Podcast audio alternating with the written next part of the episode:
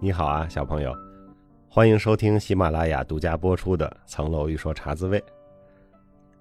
又到星期五了哈，今天是四月的最后一天了，明天开始呢放劳动节的假，希望小朋友你可以在紧张忙碌的工作学习中间休息一下。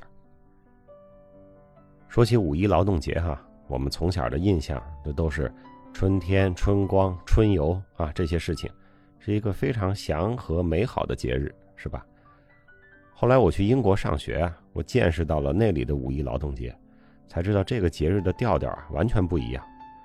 英国到五一劳动节的时候啊，会有比较大规模的游行，从早上一开始，警方就戒备森严。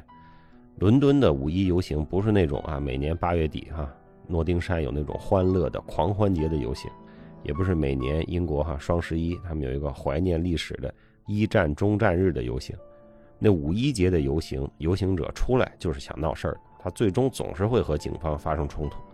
警方也知道来者不善啊，很多警察就骑着高头大马出街，遇到闹事儿的，就几匹马把几个闹事儿的一围啊，那警棍上来就招呼。所以大家要是五一节哈，你今年肯定去不了了，以后啊五一节前后去欧洲旅游，赶上游行的，你要看热闹呢，要躲远点看。上周呢直播了一次哈，不太熟练啊，那光可能打的也不好啊，大家给提了很多建议啊，非常好，谢谢。啊，有点技术瑕疵呢，大家谅解。办公室借的那个大灯呢，可能也不太适合啊做这种近距离的直播，照的我有点看不清楚屏幕，但是也没把我给能照白点，看起来黑不溜秋的。但是我看到大家呼呼啦啦的在那刷屏啊，还是挺热闹。直播你玩开心了吗？你要开心了，我就开心了。说到底，咱们玩一场直播啊！我错过了王律师饭局的前半段，还不就是为了大家一热闹，是吧？开心就好。然后咱们读书日有一个话题是吧？点赞活动，我再把这个结果说一下啊。第一名啊，得到了二百一十八个赞的是我总是睡不醒啊。他说，如果大朋友能够写书，我希望大朋友能够写一本类似于日记的随笔啊，记录每天或平凡又或热闹的。生活中的小事儿，这些零碎的小瞬间呢，通常是最容易让人忽略的。但是，往往这些看似平淡的小事儿，却不经意成为我们幸福的来源。因此，大朋友若能将这些瞬间记录下来，集合成一本书，这些转瞬而逝的美好也便能成为永恒。你的小朋友们呢，也能透过这本书，了解到大朋友眼中的世界是如何的。这本书能成为故事书，亦能成为治愈人心的道理书。谢谢你的建议，我的类似日记的随笔，我可能还需要再提高一下我在文坛中的地位，才能像鲁迅那样一本日记也能出版。现在我还得，呃，一个是把我的法律文书好好写好啊，另外就是还得写点就是有出版社肯出的书啊。我现在直接要出一本日记，可能就得自费印刷了。谢谢你的建议，祝贺你得了点赞的第一名。第二个是这个。落日飞车啊，他得了一百八十二个大拇指。他说：“第二个话题想让史律写一本史新月自传，包括但不限于，你是做律师的吗？这词儿说整就整啊！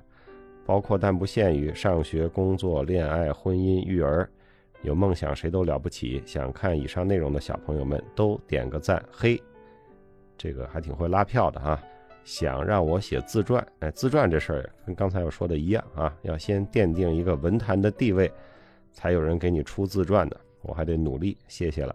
第三名啊，朽木爱丽她拿到了一百五十三个赞，啊，我自己也没有什么想写的书，不过我很想读读大朋友写的书，想让大朋友写写自己的经历，想了解大朋友在我们相遇之前是什么样的，又是如何成长为人见人爱的北京老玫瑰的。谢谢你啊。之前是什么样的啊？就咱们每周一边聊天一边说着，呃，可能会提到一些。之前就是跟大家都一样，现在也是跟大家都一样，只不过是误打误撞拍了个综艺节目而已。然后第四位得赞，第四位的是一百二十五个赞，花园里的小朋友。他说：“小朋友目前还没有写书的想法，感到自己的生命仍不够丰盈，想法还留存太多的稚嫩。”如果大朋友可以出书的话，想听您谈一谈几十年人生的奇妙际遇，令您印象深刻的人和事儿，可大可小。也想看您记录平凡而灿烂的生活日常，每一份温暖的点滴都能散发阵阵浪漫。这个建议也蛮好，我就应该按照小朋友的建议哈，继续对生活保持敏感，记录一下这些事，也许就是有一天能够集结成册出一本书。谢谢这个建议。第五名啊，是我的暴富小师侄啊，他得了九十九个赞。他说想看史律写一本书，记录您和小朋友之间的故事。灵感来自于李宗盛为歌迷们写的一首歌《你们》，记录了他和歌迷之间的相互影响。我想史律和小朋友之间的关系也是这样，相互鼓励，相互成就。就拿我自己来说，这次雅思能考八分，最大的动力就是得到了您的肯定。另外，还为了您掌握了写诗的技能，虽然并没有得到您的赏识。还有些小朋友因为您而坚持英语听写，坚持三请，这些因您而起的美好改变，写下来会是很动人的点滴故事。这种影响应该也是双向的。我们这些小朋友对您来说，想必也是有一些鼓励和正面作用，所以也想看您写一写这方面。最后再写写小朋友和小朋友之间的故事。思路有了，史律，您什么时候动笔？这看起来是一个大家要一起创作的这么一件事儿，是吧？那就是大家一起动笔啊。有什么故事也可以先写出来发给我，适合播一播的，我们也可以在这个频道上播一播，大家增加一些交流和互动的环节。念这个前五条的评论，我都觉得挺有意思的啊！大家的文字也都是相当不错的，呃，写的都很好。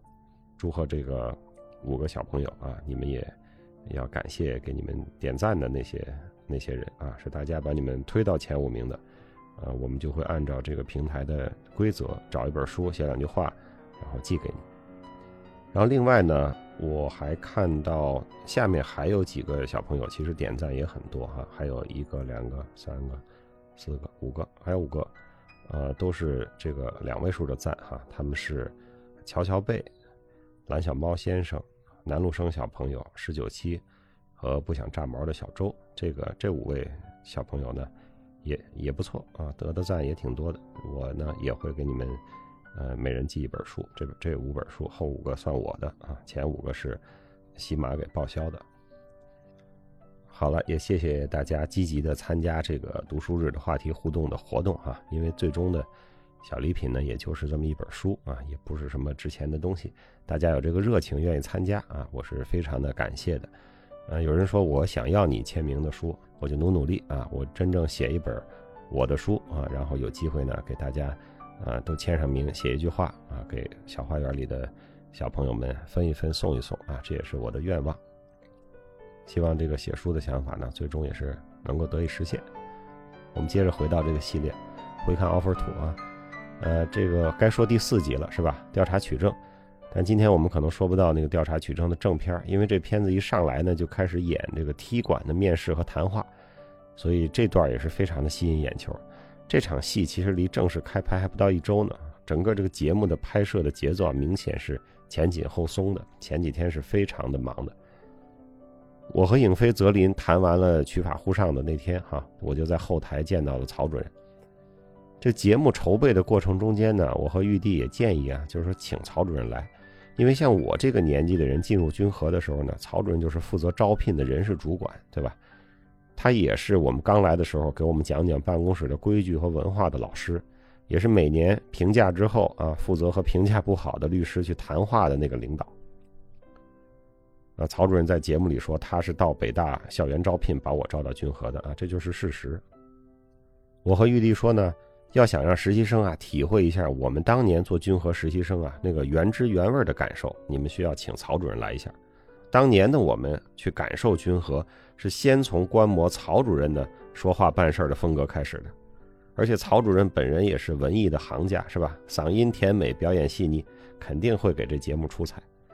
我这个建议呢，可能起了点作用。我记得当时曹主任好像是在外地休假，生生的被玉帝请到上海来。曹主任一到上海呢，就来到片场的后台。我去看他的时候呢，玉帝正给曹主任讲实习生在前三个任务里的表现。曹主任听得非常认真。在一张纸上密密麻麻的记得特别满，后来和实习生谈话中的很多的那个话都是这张纸上记来的词儿。第二天早上啊，肖律师也到了，和我们一起去片场，我们要拍那个踢馆的面试。我们化好妆，先进入片场开始工作。给我的任务呢是盯着微信啊，听玉帝的口令，到电梯那儿去接肖律师。玉帝呢推迟了一两次，可能还没准备好哈，说等一下再接。我就干起其他事情来了，没盯着那手机。哎，正巧这会儿肖律师就上来，我估计玉帝给肖律师交代的呢，就是到电梯口和史新月会合。所以肖律师上来看看没有我，就往里走了两步啊，看见张典大就问说：“史新月呢？”他也没有来过这个片场，是吧？他也不知道接下来要演啥，就知道出电梯跟史新月接头。我一看这人都进来了，我赶紧就出去接，带着肖律师呢见了一下实习的同学们啊，这也是肖律师和同学们之间的初次见面，时间是二零二零年的九月十五号。前面的茶滋味节目呢，我们讲过这段介绍实习生的情景，是吧？这里给没听过的小朋友再说一句，就是我们平时都是这么说话，当时没有在故意表演什么或者在示范什么。我看后来还有人分析说，我说肖律师大家都认识啊，照片在一进门那墙上挂着呢，这是巧妙的提示实习生这是谁。这个分析可能也是高估了我的智商，我就是说了个事实，一进门呢有个照片墙，那上面就有肖律师照片。肖律师跟大家打招呼啊，大家都站起来了。肖律师让大家坐下，这也是我们办公室的常态，是吧？出现一个合伙人，大家呼啦一下站起来，这反而是不常见的。当然，如果过来的人不管是合伙人还是其他同事，是专门来找谁的，那这位被找的人呢，站起来说话，这也是很正常的礼貌。我挨个介绍实习生啊，那会儿大家坐着，我当时在现场的感觉是，这是一点问题都没有，啊，这就是我们的常态。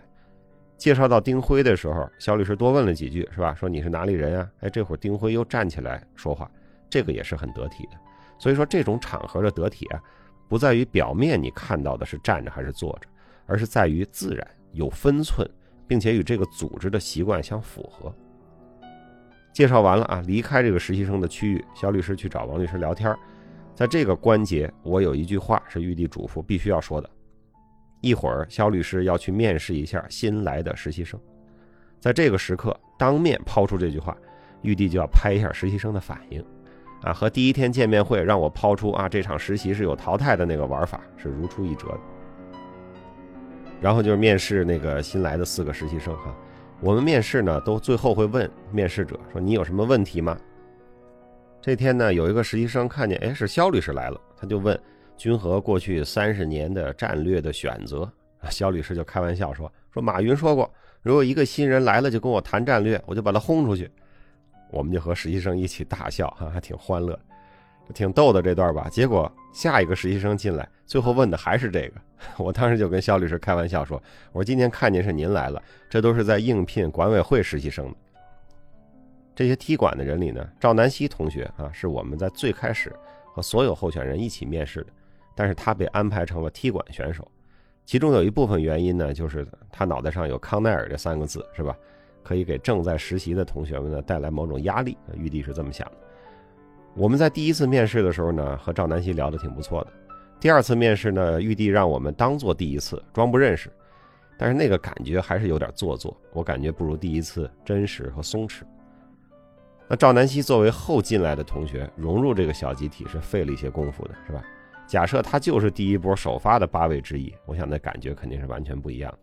所以我很理解啊，他在最后一集演播室里说的那句：“人生的出场顺序很重要，真的很重要。”可是呢，此事不由人，要看玉帝把命运怎样安排了。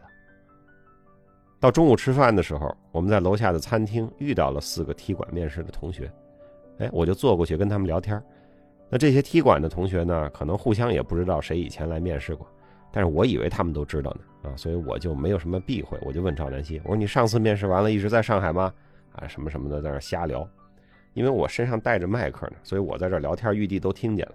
他们赶紧给郭涛发微信说，快去把史律拽回来，他又在那穿帮呢。与面试同时进行的呢是曹主任的谈话。看了播出的节目啊，我认为曹主任应该获得最认真表演奖。曹主任其实跟谁都不认识，是吧？就前一天在后台听了听，记了记，但是最后说出来的呢，就好像他一直在观察他们一样，而且是该鼓励鼓励，该吓唬吓唬，玉帝需要的台词儿一句没落。我曹主任因为演的太好了啊，让这四位同学心有余悸。节目都播完了好久了，我们一起聚会，听说曹主任要来，他们几个那小脸也要白一下。安排王潇最后一个去谈呢，我猜测也是玉帝的设计哈，因为王潇可能的反转就要开始了。这个约谈在剧情上呢是一个重要的节点。玉帝在接受采访时候说过，在我找到的合适的节点，也就是第四期的时候，王潇正好在律师的约谈名单里。我们也希望他被约谈。我们想看看真正优秀的人被约谈、被压力之后，他能不能逆转。这其实是冒险的，因为他也有可能一蹶不振。但是他非常珍惜这样的机会，一下子就起来了。那一期拍到最后时，所有人都回家了，只有他还在加班。这就是他表现的好，就拿到了男主角。经过这一番约谈，我想让这几位同学体会一下原汁原味的君和实习的这个想法，至少在形式上是实现了。肖律师是君和的创始人之一，是吧？多年的管理合伙人。王昭律师是君和最早的实习生之一啊，也许这“之一”俩字都可以去掉，就是最早的。后来成为业界知名的大律师。曹主任呢，九十年代早期就来到君和，一直负责行政人事啊管理工作。作为九零后的实习生们。有机会亲身感受一下他们三位的各自风范，真是一个难得的机会。这场君和的体验是超值的，甚至是有点跨越时空的感觉。我刚到君和的时候，曹主任会带着新人走一圈，把新人介绍给每位在座位上的同事。那时候我们也只有一层楼哈，带着每个新人转一圈这件事情，让我感到非常的舒适。不管我作为被介绍的人，或者后来曹主任把新人介绍给我，我都觉得非常的舒服。现在人多了，楼层也多了啊，曹主任也没法带着每个人转圈了。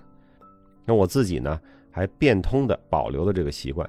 每当我组里有新律师或者新实习生到来啊，我也要带着他们转转，至少认识一下本组的同事。我是一个喜欢传统的人，我希望把自己能变成传统的一部分。啊，这周说了不少了。五一假期，小朋友，请你努力找时间读书，请努力找时间锻炼，请多多帮助他人。这周先说到这儿。小朋友，周末愉快，五一劳动节愉快，我们下周再见。